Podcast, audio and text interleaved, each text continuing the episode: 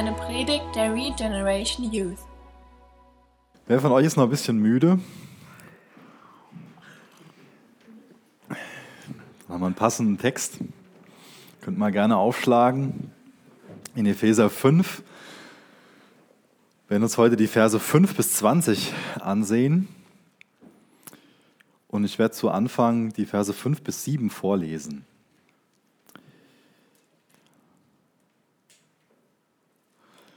Wer von euch war letzte Woche Gott ungehorsam?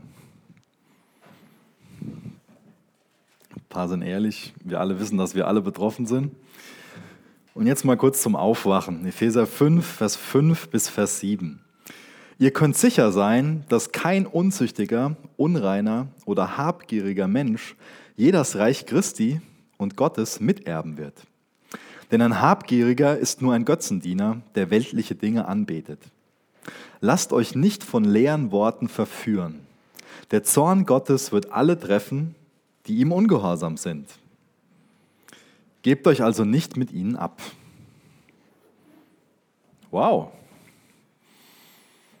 Das lässt uns erstmal nachdenken, oder? Hoffentlich lässt uns das erstmal nachdenken und wir fragen uns, was heißt das denn jetzt?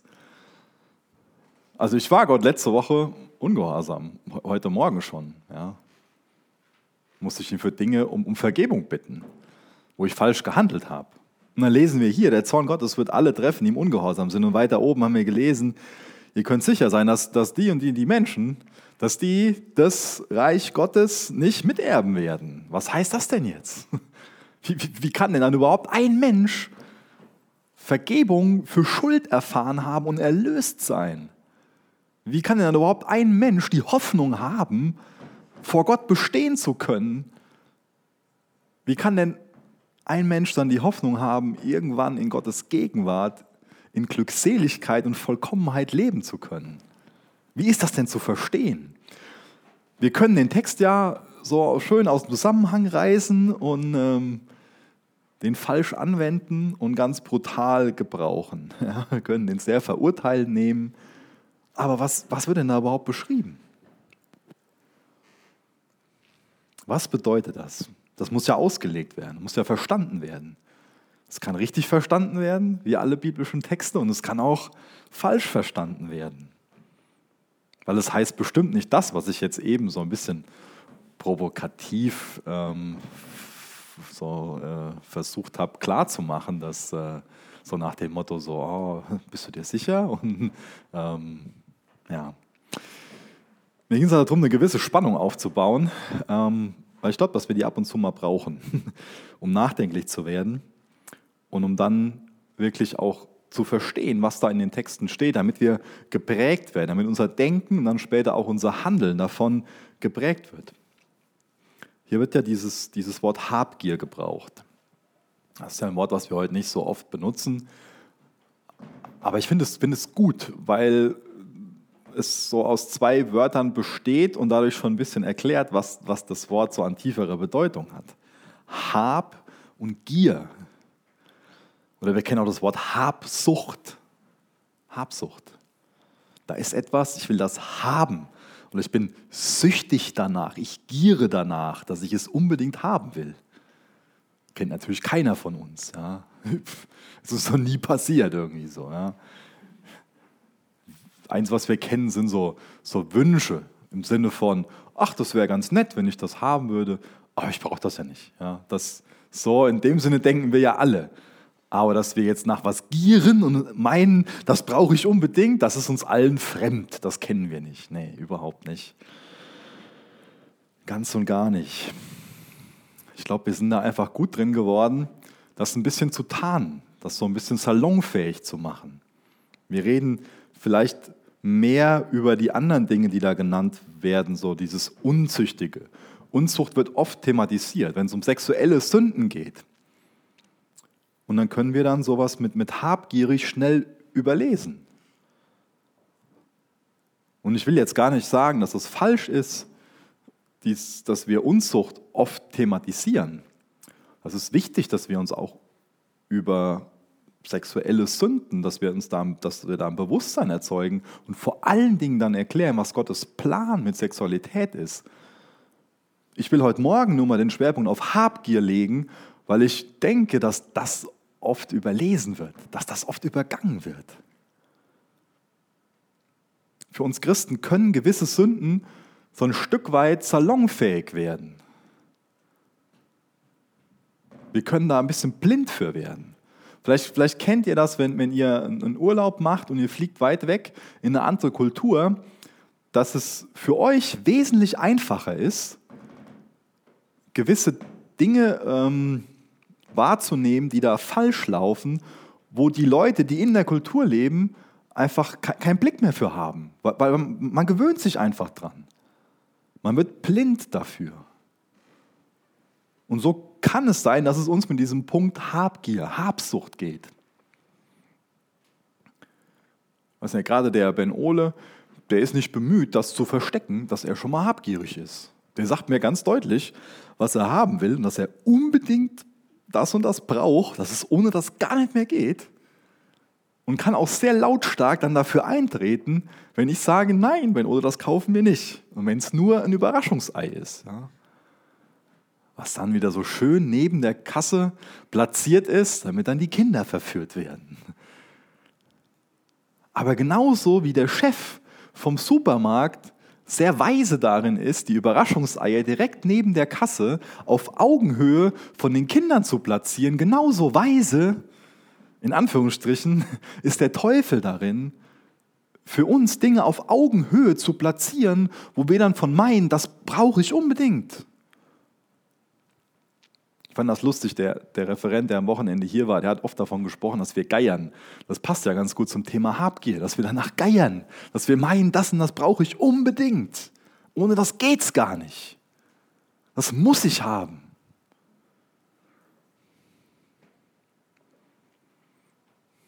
In Gedanken machen wir das, denke ich, in Gedanken machen wir das, denke ich, oft, ja. Gerade so, so, wenn wir online sind, ähm, dann können wir sind wir gut da drin, uns zu vergleichen. Dann sehen wir irgendwelche Bilder, die unsere Freunde posten. Und warum habe ich das nicht auch? Oder warum kann ich diesen Urlaub nicht machen? Warum habe ich diesen Laptop nicht und diese Kamera? Und das brauche ich, das will ich. Und, ah. und bei Habgier ist ja auch wichtig zu verstehen, dass es da nicht nur um materielle Dinge geht. Es geht nicht nur um Besitz bei dem Thema Habgier. Das können wir auch so aus dem, aus dem Gedanken verlieren. Das ist uns, denke ich, allen klar, wenn es um, um Besitz geht, dass da Habgier so ein Thema sein kann. So, ich brauche, ich will dieses Auto unbedingt haben. Oder ich will diesen Laptop unbedingt haben oder das und jenes. Aber es kann auch um Erfahrungen gehen. Es kann auch um Beziehungen gehen. Es kann um Sex gehen. Es kann um alles Mögliche gehen bei diesem Thema Habgier. Setz irgendwas ein, von dem du von dir sagst, das muss ich unbedingt haben. Und dann noch einen Schritt weiter, wenn ich das habe, dann bin ich glücklicher. Dann kann ich zufrieden sein. Dann kann ich ein erfülltes Leben leben, wenn ich das und das habe. Und dann wird uns das auch klar, dass es, dass es hier auch um, um Götzen geht. Denn ein Habgieriger ist nur ein Götzendiener. Das heißt, da geht es um Dinge, die wir an Gottes Stelle, an seine Position setzen. Götzendienst ist nicht nur so was, was, was irgendwie vor Hunderten von Jahren mal irgendwelche primitiven Menschen gemacht haben. Wir alle sind darin versucht, Götzendiener zu sein. Die Frage ist nicht, ob du ein Anbeter bist. Als Mensch bist du immer ein Anbeter. Als Mensch betest du immer irgendjemanden oder irgendetwas an. Ob du dich dafür entscheidest, bewusst oder auch unbewusst. Als Mensch, da müsst ihr mal gut, gut mitdenken, als Mensch betest du immer irgendjemanden oder irgendetwas an. Warum? Warum ist das so? Du bist nicht Gott. Das bedeutet, dass du Begrenzungen hast. Dein Tag hat nur 24 Stunden. Dein Konto hat auch ein Limit, oder? Jetzt könnt ihr mir Bescheid sagen und was abgeben. Äh, Wir alle haben nur begrenzt viel Zeit, wir haben nur begrenzt viel Geld, unsere Fähigkeiten sind begrenzt. Und wenn wir Entscheidungen treffen, dann sagen wir zu gewissen Dingen Ja, zu anderen Dingen Nein. Zum Beispiel, ich nehme oft dieses Beispiel Zeit. Wir sagen oft, nee, da habe ich keine Zeit für. Und was wir eigentlich machen, ist, wir lügen. Weil wir eigentlich sagen müssten, na, Lügen ist zu stark ausgedrückt vielleicht. Aber was, wir, was, was eigentlich besser ausgedrückt wäre, wäre, wenn wir sagen würden, nee, dafür will ich mir keine Zeit nehmen. Oder? Es gibt Dinge, da haben wir keine Zeit für. so weit will ich gar nicht gehen. Aber ich muss ja ein bisschen ein paar Nadelstiche setzen, damit wir ins Denken kommen, oder? Wir wach bleiben. Wisst ihr, wo es mir darum geht, ist zu erklären, dass wir bei gewissen Dingen sagen, das ist mir wichtig, deswegen nehme ich mir dafür Zeit. Und bei anderen Dingen sagen wir, das ist mir nicht wichtig, das sehe ich nicht so als sinnvoll an oder da erhoffe ich mir nicht so viel draus, deswegen verbringe ich da keine Zeit für. Das passiert oft im Unterbewusstsein, es kann aber auch sehr bewusst sein. Und dadurch, dass wir zu gewissen Dingen sagen, da habe ich Geld für und da habe ich Zeit für und da investiere ich mich gerne rein, sage ich, das ist mir wichtig. Und da zeige ich auch dadurch, wie ich mich in die Dinge investiere, wie wichtig mir die Dinge sind, welche Priorität sie haben.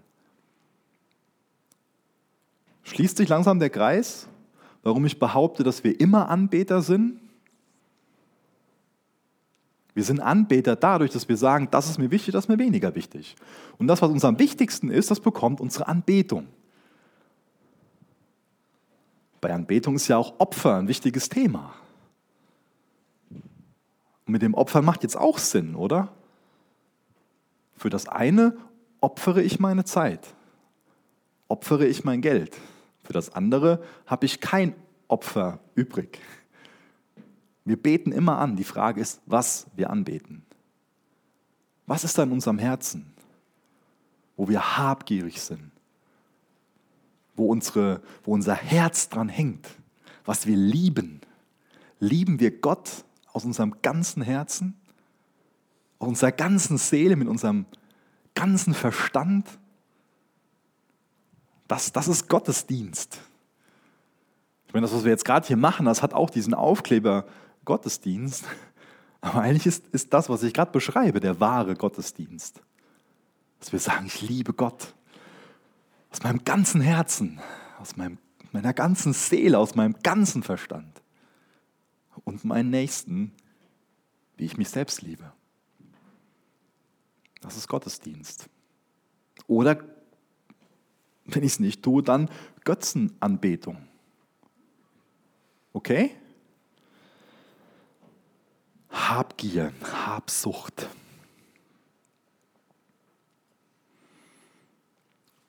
Was hat das jetzt damit zu tun, was ich, was ich gerade so erklärt habe mit, mit, mit, mit dem ganzen Anfang? Wo ich so provokativ euch ein bisschen ein schlechtes Gefühl vermitteln wollte auch. Und ähm, dass wir uns hinterfragen, wie, wie sieht das denn jetzt aus so mit unserem Ungehorsam und so? das Bild, was, was der Paulus hier verwendet, ist ja zum, zum einen, dass wir ohne persönlichen Glauben an Jesus Kinder der Finsternis sind. Und dass wir mit persönlichem Glauben Kinder des Lichts sind. Wir können Kinder der Finsternis sein oder Kinder des Lichts sein. Was, was bedeutet das denn? Oder ich fange mal andersrum an, was bedeutet es nicht? Es bedeutet zum Beispiel nicht, dass wir als Kinder der Finsternis nur schlechte Dinge machen. Es bedeutet auf der anderen Seite auch nicht, dass wir als Kinder des Lichts nur gute Dinge machen. Was das Bild primär aussagen will, ist,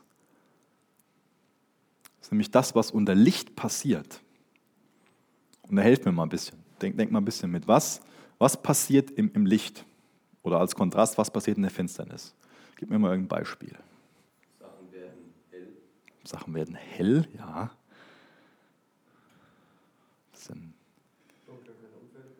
Im Dunkeln können Unfälle passieren, genau. Wenn ich jetzt das Licht ausmache, wir kennen uns nicht aus, dann stolpern wir hier rum. Das ist richtig. Oder ich formuliere es ein bisschen anders. Wozu ist Licht notwendig? Um einen Weg zu finden? Ja, zum Beispiel, genau. das ist auch ein ganz wichtiger Punkt, dass der Baum wächst. Ah, ah. Als Kinder des Lichts ist also Wachstum bei uns da. Hier geht es darum, dass uns vermittelt wird, wenn wir Kinder des Lichts sind, dann haben wir geistliches Leben. Und wo Leben ist, da ist geistliche Frucht. Also du wirst wiedergeboren durch den Glauben. Du vertraust darauf, dass Jesus für dich stellvertretend am Kreuz gestorben ist. Und dann bist du ein Kind des Lichts. Dann ist es nicht von Anfang an so, dass du Gott nie wieder ungehorsam bist. Als Christ werden wir immer sündigen. Wir werden als Christ nie sündlos sein, beziehungsweise erst in der Ewigkeit. Erst dann, wenn uns Jesus aus diesem sündigen Zustand herausreißt, werden wir auch sündlos in der Ewigkeit leben. Aber solange wir Teil dieser gefallenen Schöpfung sind, werden wir nicht sündlos sein. Wozu das Bild dient, dient, ist uns klarzumachen, dass bei einem Christ geistliches Leben ist und auch geistliche Frucht. Da wo Licht scheint, hat der Markus vollkommen recht, da werden Früchte wachsen. Kannst du mal ausprobieren, nimm mal eine schöne Orchidee von deiner Mama und stell die mal für zwei Wochen in den dunklen Schrank. Ja? Was wird da passieren? Naja, probier es nicht aus. Sag bloß nicht, der Micha hat mir gesagt. Ja, ja, das ist, dann sind immer alle sehr, sehr hellhörig und hm, ich weiß. also, wenn wir einer Pflanze Licht entziehen, dann, dann wird sie daran zugrunde gehen, über kurz oder lang. Und so ähnlich ist das ja auch, nicht so ähnlich, so ist es auch mit uns. Sperr, sperr dich mal wochenlang in ein dunkles Zimmer ein. Du kannst gar nicht anders als depressiv werden. Ja? Wir brauchen Licht. Das macht was mit uns. Könnte mir jetzt irgendwelche medizinischen Dinge noch erklären, das lasse ich jetzt mal, das könnt ihr mal zu Hause googeln. Aber Licht erzeugt Leben geistliches Leben. Da wo Leben ist, da kommen Früchte hervor. Und jetzt wieder zurück zum Text. Der ist nämlich ziemlich schwierig, gut von dem Altgriechischen aufs Deutsche zu übersetzen, weil es im Altgriechischen wesentlich mehr Möglichkeiten gibt, von der Grammatik auch eine Bedeutung zu transportieren. Hier geht es nicht darum, dass, wenn, dass, dass jetzt hier eine Person, die einmal unzüchtig ist, dann nicht ins Reich Gottes kommen wird. Wenn wir den Text so überfliegen, könnten wir das, könnten wir das denken. Zu dem ganzen Thema ist auch der erste Johannesbrief sehr, sehr zu empfehlen. Wenn euch das Thema wichtig ist, dann äh, könnt ihr da gerne noch mal einen ersten Johannesbrief zu lesen. Und wo eine wichtige Unterscheidung ist, ist zwischen einem Ausrutscher, wenn ich jetzt mal stolper und mal sündige und dann Buße tue, und einem anderen Zustand, nämlich dass ich weiterhin in der Sünde lebe, könnte man sagen, dass ich also aus Gewohnheit sündige, ohne Buße zu tun. Und da behauptet die Bibel, dass wir als Christ, als wiedergeborener Christ, als Kind des Lichts, wenn also geistliches Leben bei uns ist, dass wir dann nicht dazu in der Lage sind, aus Gewohnheit zu sündigen, ohne Buße zu tun. Das heißt, das beschreibt auch nicht einen Zustand, wo du auch immer wieder mit derselben Sache irgendwo sündigst und, und fällst und stolperst und dann Buße tust. Hier geht es um einen Zustand, wo man das macht und es mit irgendwas entschuldigt und gar nicht Buße tut. Der Zustand wird hier beschrieben, dass so eine Person das Reich Gottes nicht betreten wird. Und jetzt mache ich noch mal einen kurzen Sprung zu letzter Woche. Letzter Woche habe ich euch zwei Personen vorgestellt. Nämlich zum einen die Person Herr Denken und zum anderen die Person Herr Verhalten, habe ich die genannt. Eine Person, die denken heißt, eine Person, die verhalten heißt. Die habe ich euch in dem Zusammenhang vorgestellt, dass ich euch erklärt habe, dass wir oft in diesem Dilemma sind, dass wir uns, dass wir uns das vornehmen, dass wir das als Wunsch haben, uns anders zu verhalten. Und dann ist der Montag da oder der Dienstag ist da und, und schon wieder verhalten wir uns so, wie wir uns doch eigentlich gar nicht mehr verhalten wollten. Ja? Kennen wir, denke ich, alle. Das ist ein Dilemma für uns alle, dass wir uns das vornehmen, dass wir einen Wunsch haben, heiliger zu leben.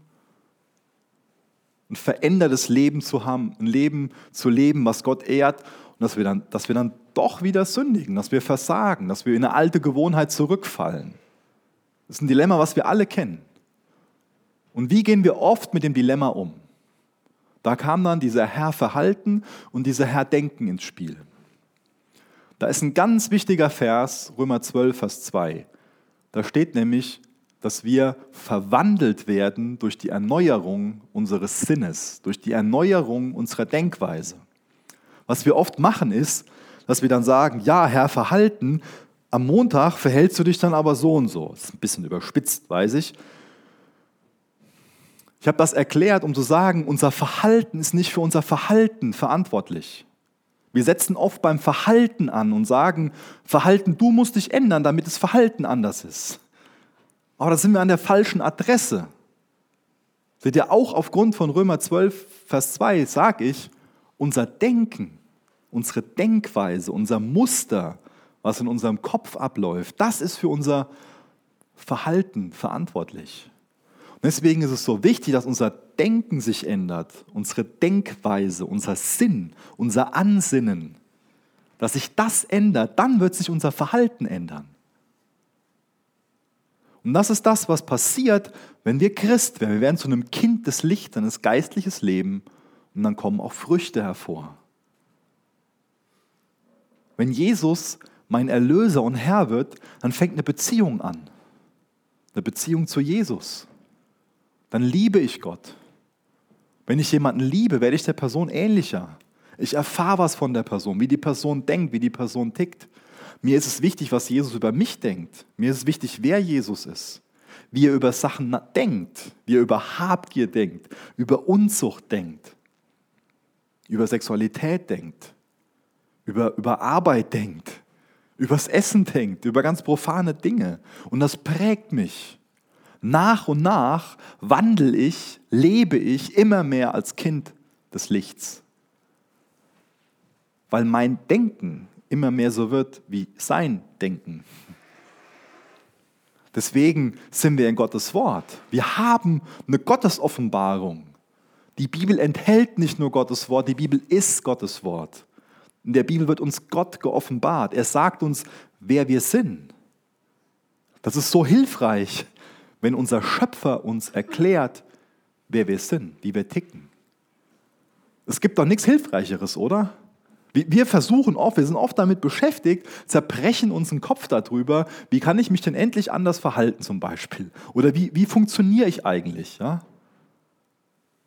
Da brauchst du überhaupt keinen Kopf mehr drum zu machen, dass du das selbst rausfinden willst, denn du hast die Bibel. Dein Schöpfer sagt dir, so und so habe ich dich geschaffen, zu dem und dem Zweck, aus dem und dem Grund. So und so sehe ich die Welt, in der du lebst. So und so kannst du leben. So und so funktioniert es nicht, so und so machst du dich kaputt. So und so sieht ein sinnvolles Leben aus. Deswegen hast du den tiefen Wunsch im Herzen, Gott zu ehren. Liebst du Gott? Willst du, dass dein Denken von ihm geprägt wird, damit du dann auch anders leben kannst? Licht sorgt für Wachstum, sorgt für Früchte. Und danach sollten wir alle geiern. Darauf sollten wir aus sein. Dass wir sagen, Gott, alles zu deiner Ehre. Ich lasse mein Denken von dir prägen. Ich lese dein Wort, ich stecke da meine Nase rein. Ich hoffe, dass wir da begeistert von sind und sagen, das ist das, was wir wollen. Wir wollen immer mehr als Kinder des Lichts leben lese mal in Vers 8 weiter bis Vers 12. Auch wenn es früher in euch finster war, seid ihr jetzt vom Licht des Herrn erfüllt. Deshalb lebt nun auch als Kinder des Lichts, denn dieses Licht in euch bringt lauter Güte, Gerechtigkeit, Wahrheit hervor. Findet heraus, was dem Herrn Freude macht. Beteiligt euch nicht an den nutzlosen Taten der Finsternis, sondern deckt sie vielmehr auf.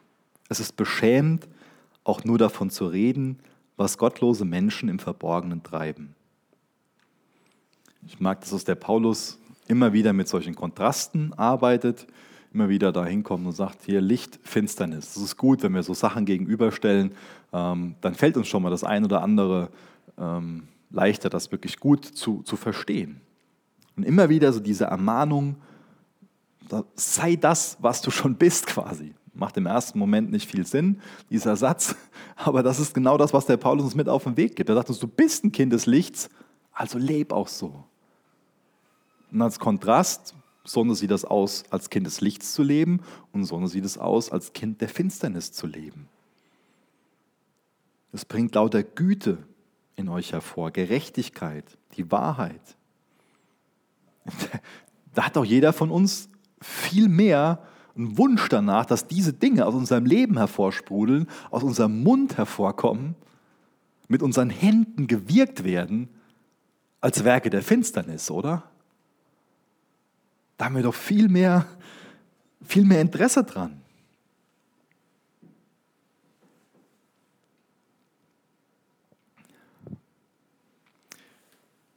ich fand es interessant bei, bei, der Vorbereitung so Kommentare aus, aus verschiedenen Richtungen, aus verschiedenen Jahren zu lesen. Und eine Sache, die mir ein bisschen bitter aufgestoßen ist, ist, dass, dass es Kommentatoren gab, die gewisse Abschnitte aus, aus diesem Text so ausgelegt haben, dass es anscheinend darum geht, sich von Personen fernzuhalten, die keine Christen sind.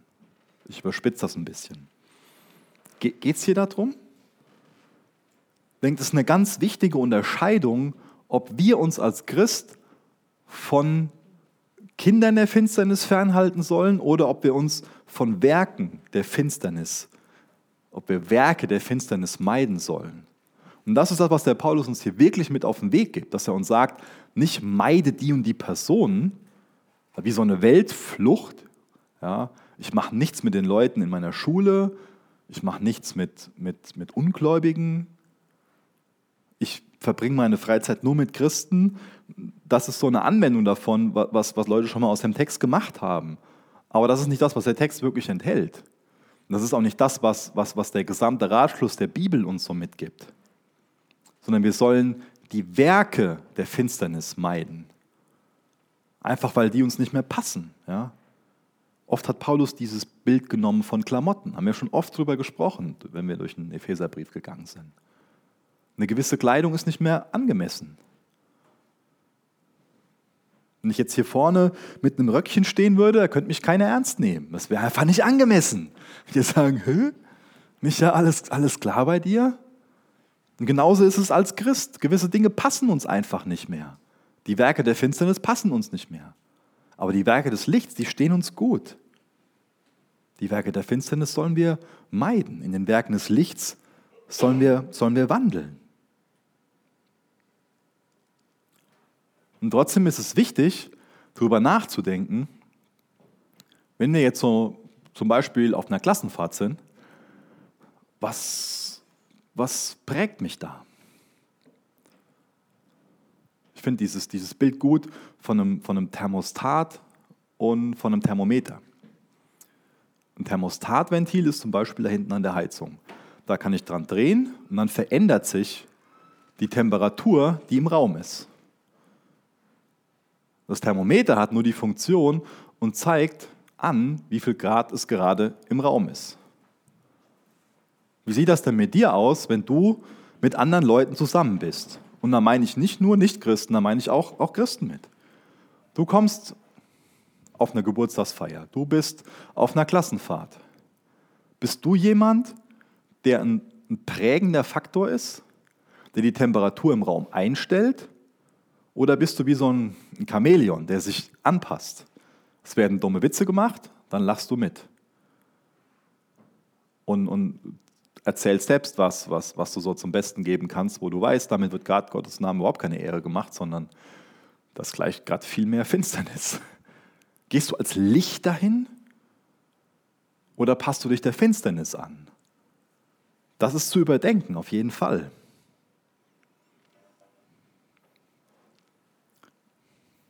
Licht oder Finsternis?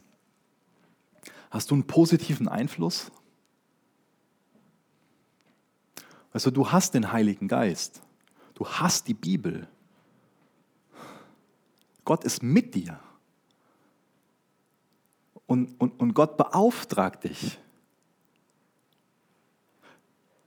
Könnte es sein, dass Gott in der Lage ist, dich so stark zu machen, dass du da Licht sein kannst? Oder meinst du, Gott ist damit überfordert? Weißt du, du musst nicht irgendwas hervorbringen in, in dir, aus, aus, aus dir heraus.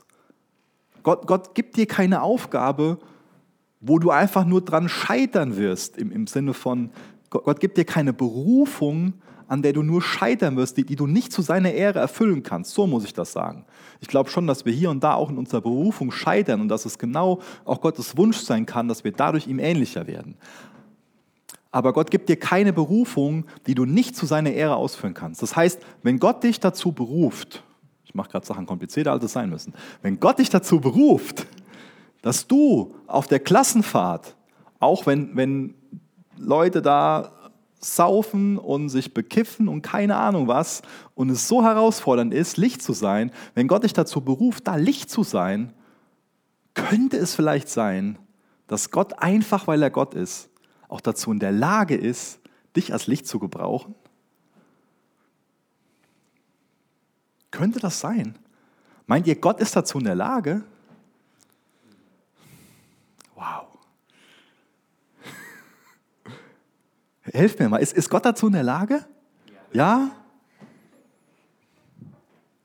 Wisst ihr, wir, wir haben oft komische Gedankengebäude.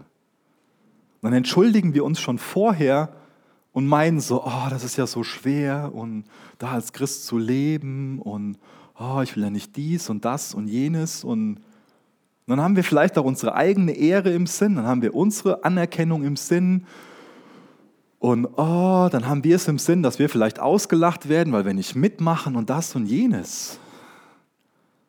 Es geht, es geht nicht um uns dabei. Es geht um viel mehr.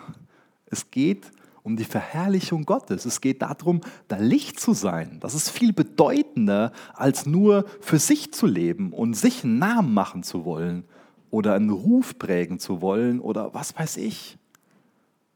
Leb als, als Kind des Lichts. Und wenn Gott dich dazu beruft, was er bei jedem Einzelnen von uns gemacht hat, um das klar und deutlich zu sagen, dann gibt er dir auch die Möglichkeit, da als Kind des Lichts zu leben. Das wirkt er durch seinen Geist, durch sein Wort. Deswegen sei in Gottes Wort, hab die Gemeinschaft mit ihm, liebe Jesus. Und dann geht's Licht da an, dann leuchtet da was.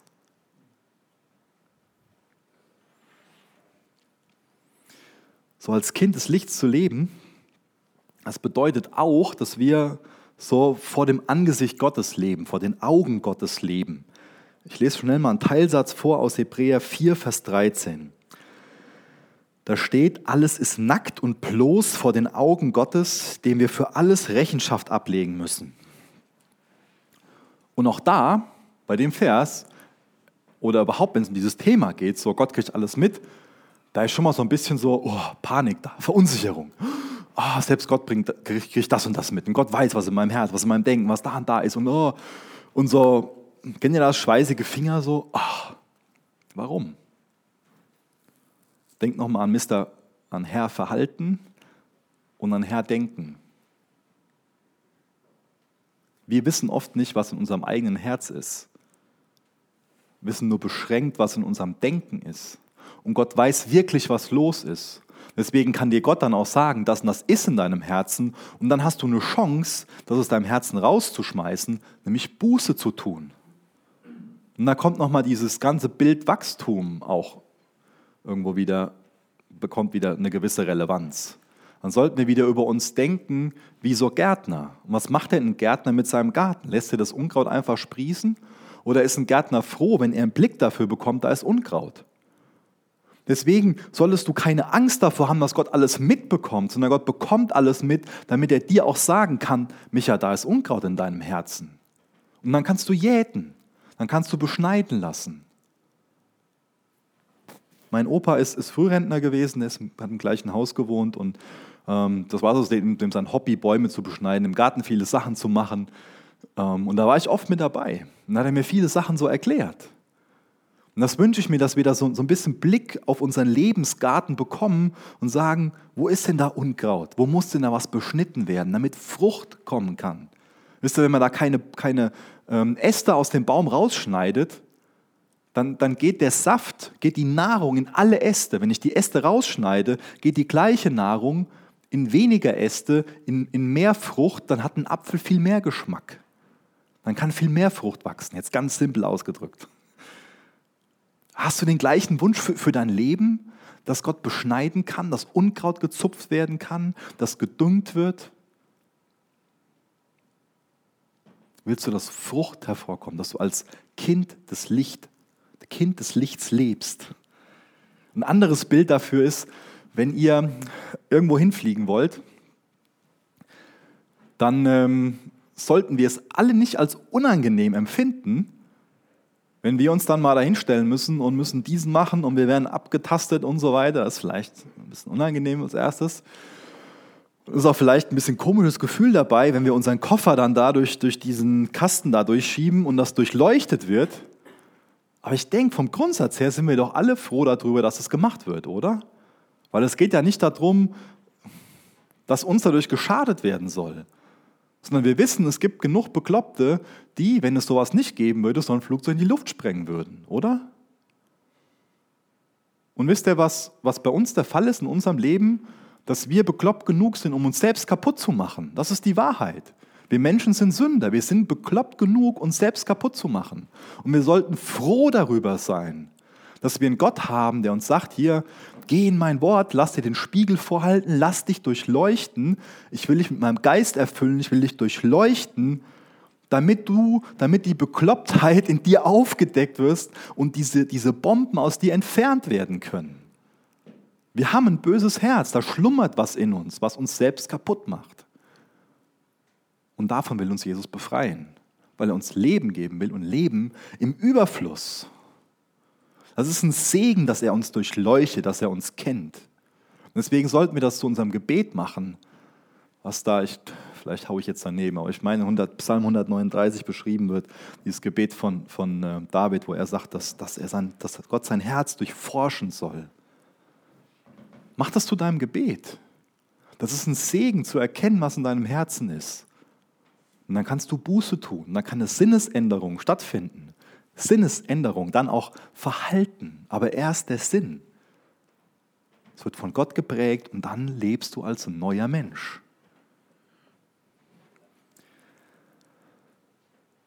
Ich lese Vers 13 und Vers 14 vor.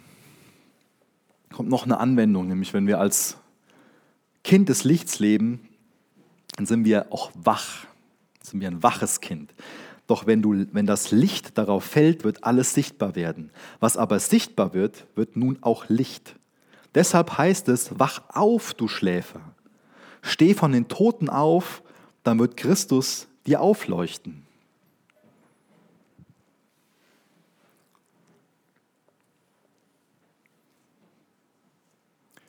Hast du schon mal geschlafen im Bewusstsein, dass du schläfst? War es dir schon mal bewusst, dass du geschlafen hast, während du am Schlafen warst? Doofe Frage vielleicht, gell? Wisst ihr, wo ich darauf hinaus will? Wenn wir in der Bibel davon lesen, dass wir aufwachen sollen, dann denken wir, oh, die anderen da, ja, die schlafen da. Da gibt es ja andere Gemeinden, die sind am Schlafen. Ja? Die anderen da. Könnte es nicht sein, dass wir selbst am Schlafen sind? Es wäre ja komisch, wenn es dir selbst bewusst wäre, dass du am Schlafen bist, nämlich dann wärst du schon wach, ja? Dann, dann, dann bist du wach. Das ist, das ist die Definition davon, quasi zu schlafen, ja? Wenn es dir bewusst ist, oder dir kann es nicht bewusst sein, dass du schläfst, eigentlich. Dir kann es nur bewusst sein, ich habe geschlafen. Morgens kommt das Licht ins Fenster hinein, die Sonnenstrahlen, die wecken dich und du denkst, oh, ich habe eben geschlafen. Ja? Denk da mal drüber nach. Deswegen bringt es auch nichts zu fragen, ob du am Schlafen bist. Das kannst du ja gar nicht, gar nicht wissen, wenn du am Schlafen bist. Aber wisst, wisst ihr, was was bringt? Darüber nachzudenken, Zum Beispiel, ob es uns egal ist, dass es Menschen gibt, die verloren gehen. Kümmert dich das? Kümmert dich das, dass es Menschen gibt, die verloren gehen, die nicht erlöst sind? Wir können denken so, oh, ich bin gerettet. Es gibt ja, das, gibt ja das Internet, wenn einer Interesse an Gott hat, dann kann er mal Jesus bei Google eingeben, kann ja schon was finden. Gell? Also mir geht es gerade ganz gut so, ich habe auch nicht so viel Zeit und ja, lass, lass die mal. Könnt ihr bei Google Jesus eingeben. Ja. Meine, so denkt ja hoffentlich keiner bewusst, das wäre ja, oder? Ich glaube, das ist auf jeden Fall eine Definition von einer Person, die am Schlafen ist. Der ist es egal, dass andere verloren gehen. Und da wünsche ich mir für uns, dass wir es lernen, auf unsere Knie zu gehen und zu sagen, Herr, erweck du uns, gib du uns geistliches Leben. Erweck du uns dafür, dass wir im positiven Sinne ruhelos darüber sind, dass Menschen verloren gehen. Erweck du uns dahin, dass wir deine Botschaft weitergeben, dein Evangelium, dass es uns nicht egal ist, dass Menschen verloren gehen. Erweck du uns. Als Kinder des Lichts sind wir wach, sind wir erweckt und haben ein Interesse daran, dass auch andere erweckt werden, erlöst werden. Vers 15 bis Vers 17. Achtet sorgfältig darauf, wie ihr lebt. Handelt nicht unklug, sondern bemüht euch, weise zu sein. Nutzt jede Gelegenheit, in diesen üblen Zeiten Gutes zu tun. Handelt nicht gedankenlos, sondern versucht zu begreifen, was der Herr von euch will. Als Kind des Lichts bin ich wach und ich bin weise. Wach und weise gehört ein Stück weit auch zusammen. Nämlich ich mache mir, ich mach mir so, so Dinge bewusst, wie ich eben erklärt habe, mit denen mein Tag hat 24 Stunden. Ich habe nur die und die Fähigkeiten. Ich habe nur ein Leben. Für was setze ich das ein? Jemand Weises überlegt sich, für was er leben will, in was er sich investieren will. Für was willst du leben? Willst du dich daran investieren? Dieses, dieses Trachte zuerst nach dem Reich Gottes, dann wird euch alles andere hinzugefügt werden, Matthäus 6, 33. Willst du dich in Gottes Reich investieren? Willst du zuerst nach Gottes Reich trachten? Weil du sagst, Jesus, das ist dir am wichtigsten, was dir wichtig ist, das ist auch mir wichtig. Ich bin dein Kind. Ich bin ein Kind des Lichts. Ich bin wach. Ich bin weise. In dein Reich will ich mich investieren. Da hänge ich mein Herz dran, mein ganzes Herz handelt nicht unklug, sondern bemüht euch, weise zu sein. Wisst ihr, wenn in der Bibel beschrieben wird, wie die Menschen in den letzten Tagen sein werden, damit nicht unbedingt hervorgehoben, dass sie gottlos sind im Sinne von unmoralisch, sondern wird oft hervorgehoben, dass sie gottlos sind im Sinne von gedankenlos. Und ich denke, dass das ganz gut auch so die Christenheit in Deutschland ein Stück weit beschreibt, dass wir da, da wach für werden. Es geht nicht darum, dass alles so schlecht ist, sondern dass wir oft gleichgültig sind. Wisst ihr, dass das auch eine Form von Gottlosigkeit ist, wenn wir gleichgültig sind, wenn uns das zum Beispiel egal ist, dass Menschen verloren gehen?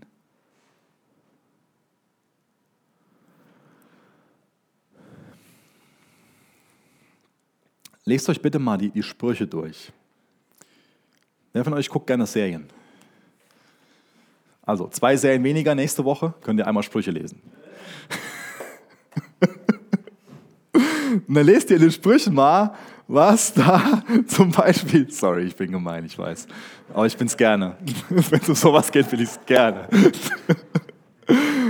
Dann lest euch die Sprüche mal durch und markiert euch mal, geht ja auch in, in, in, in so einer Aufklickbibel, in so einer Bibel-App, meine ich, ähm, geht es ja auch ganz gut mit, mit Markieren. Markiert ihr euch mal, was die Sprüche über einen Tor sagen und was die Sprüche über jemanden sagen, der weise ist. Macht das mal. Das ist sehr, das ist sehr, sehr interessant Und das ist sehr, sehr aufschlussreich. Und Weise hängt viel mit dem zusammen, was hier auch schon beschrieben wird. In Vers 16 nutzt jede Gelegenheit. Auch das ist ein wichtiger Aspekt. Wir sind wach.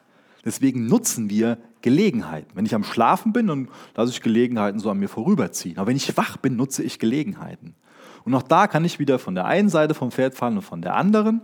Die eine Seite ist, dass ich da komplett von, ich nutze mal ein starkes Wort, besessen bin. Oh, ich muss jede Gelegenheit nutzen, dass ich da so verbissen bin und gesetzlich drin werde. Ich muss meine Zeit auskosten. Ich muss jede Gelegenheit. Und dann ist es wichtig für dich, dass du neu hörst, es gibt zum Beispiel einen Sabbat, den Gott erschaffen hat. Sechs Tage arbeiten, sechs Gelegenheiten nutzen, eine auslassen, so ist nicht gemeint. Nein, aber zur Ruhe kommen, dass man sich Zeit nimmt, Gott anzubeten. Nicht nur dadurch, dass man diese Gelegenheiten nutzt bei anderen, sondern dass man dieses Persönliche auch mit ihm hat. Unser ganzes Leben soll Gottesdienst und Anbetung sein. Aber ich kann ja nur wieder was geben, wenn ich was empfange, wenn ich Zeit mit Gott habe. Wenn ich auch mal entschleunige und mal zur Ruhe komme. Und noch mal was einfach nur so zum Zeitvertreib mache. Auch das ist wichtig, aber wie ist das Gesamtpaket? Wie sind meine Prioritäten sortiert? Aber ich weiß nicht, ob das so, so die Sache ist, der Aspekt, die eine Seite vom Pferd fallen, die ich wirklich betonen muss. Wenn ich mich kenne und um mich herum gucke, geht es doch eher darum, dass wir faul sind mit vielen Gelegenheiten. Dass wir die auslassen. Lasst uns die Gelegenheiten nutzen. Und dann wird in Vers 18 beschrieben, dass wir auch als erfülltes Kind leben. Betrinkt euch nicht mit Wein, sonst ruiniert ihr damit euer Leben. Lasst euch stattdessen vom Heiligen Geist erfüllen eben dieser Kontrast, Licht, Finsternis, und jetzt dieser Kontrast, nicht mit Wein betrinken, sondern werdet voll Heiligen Geistes. Warum ist das denn so, so ein Kontrast? Wie, wie funktioniert das denn? Licht und Finsternis ist uns ja klar, aber was haben denn jetzt so der Heilige Geist und, und äh, Betrunkensein? Was hat, was hat das denn so miteinander zu tun? Wenn ihr dann eh schon mal die Sprüche lest, dann könnt ihr euch auch gerade angucken, was die Sprüche über Trunkenheit sagen. Auch aufschlussreich. Wie passt das denn zusammen, diese beiden Dinge, dieser Kontrast? Wenn ich trinke, was macht das mit mir? Ich verliere immer mehr die Selbstbeherrschung, oder? Ich lasse mich gehen. Ich sage Dinge, die ich sonst nicht sagen würde, so und, und bin bereit, Dinge zu tun, da wäre ich sonst selbst beherrscht. Wenn ich voll Heiligen Geistes bin, dann ist Selbstbeherrschung eine Frucht des Geistes. Wenn ich voll Alkohol bin, habe ich keine Selbstbeherrschung. Wenn ich voll Alkohol bin, dann verliere ich mein Gleichgewicht. Nicht nur äußerlich, auch innerlich. Dann macht man dumme Dinge. Man ist nicht mehr länger weise. Wenn ich voll Heiligen Geist bin, kann ich weise sein. Kann ich überlegt handeln. Wenn ich betrunken bin, kann ich nicht mehr überlegt handeln.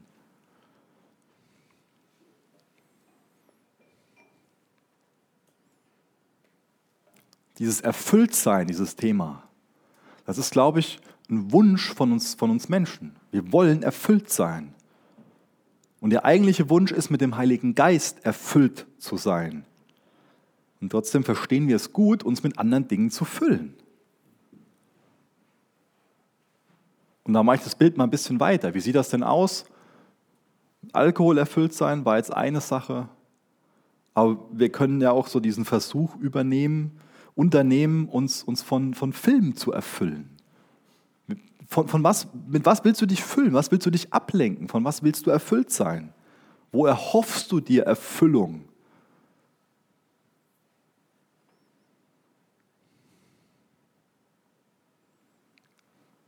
Lass dich erfüllen mit dem Heiligen Geist. Lass dich sättigen mit dem Heiligen Geist.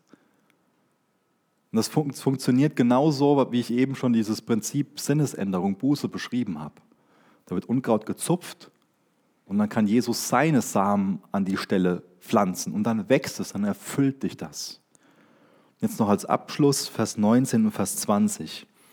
Da bekommen wir dann erklärt, dass wir als Kind des Lichts auch dankbar sind, dass wir ein anbetendes Kind sind. Singt miteinander Psalmen und Lobgesänge und geistliche Lieder. Und in euren Herzen wird Musik sein zum Lob Gottes. Und dankt Gott dem Vater zu jeder Zeit für alles im Namen unseres Herrn Jesus Christus. Es fällt uns oft leicht, so eine klagende Einstellung zu haben, uns über alles Mögliche zu beschweren. Und es fängt mit einer Entscheidung an, dankbar zu sein. Bewusst zu sagen, bewusst einzutrainieren, zu sagen, wo sind Dinge in meinem Leben, wo ich für dankbar sein kann. Das bewusst Gott zu nennen. Und wisst ihr was, das verändert alles in euch. Ich habe eben Finsternis und Licht, ging es eben schon wie oft drum. Wenn wir klagen, führt uns das selbst in die Finsternis. Alles ist so schwer. Alles ist ungerecht. Gott, warum? Gott, warum das und das und jenes? Eine klagende Einstellung. Eine klagende Einstellung führt uns in die Finsternis. Eine klagende Einstellung macht euch depressiv. Ich sage nicht, dass jeder, der depressiv ist, eine klagende Einstellung hat. Das habe ich nicht gesagt. Ganz wichtig. Was ich sage ist, eine klagende Einstellung macht uns depressiv. Eine dankbare Einstellung was erzeugt die? Die erzeugt Freude. Die führt uns ins Licht. Die führt uns in Gottes Gegenwart. Bei einer klagenden Einstellung fange ich an, mich selbst zu bemitleiden. Ich sehe nur noch Finsternis um mich herum. Ich sehe nur noch mich. Ich habe mich im Blick.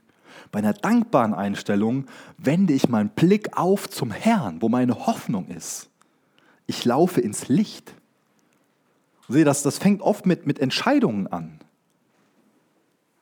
Unser Leben ist schon mal hart. Es ist schon mal sehr herausfordernd. Es passieren Dinge, die schwer sind, die uns nahe gehen, die uns zerreißen, die uns zermürben, zermahlen.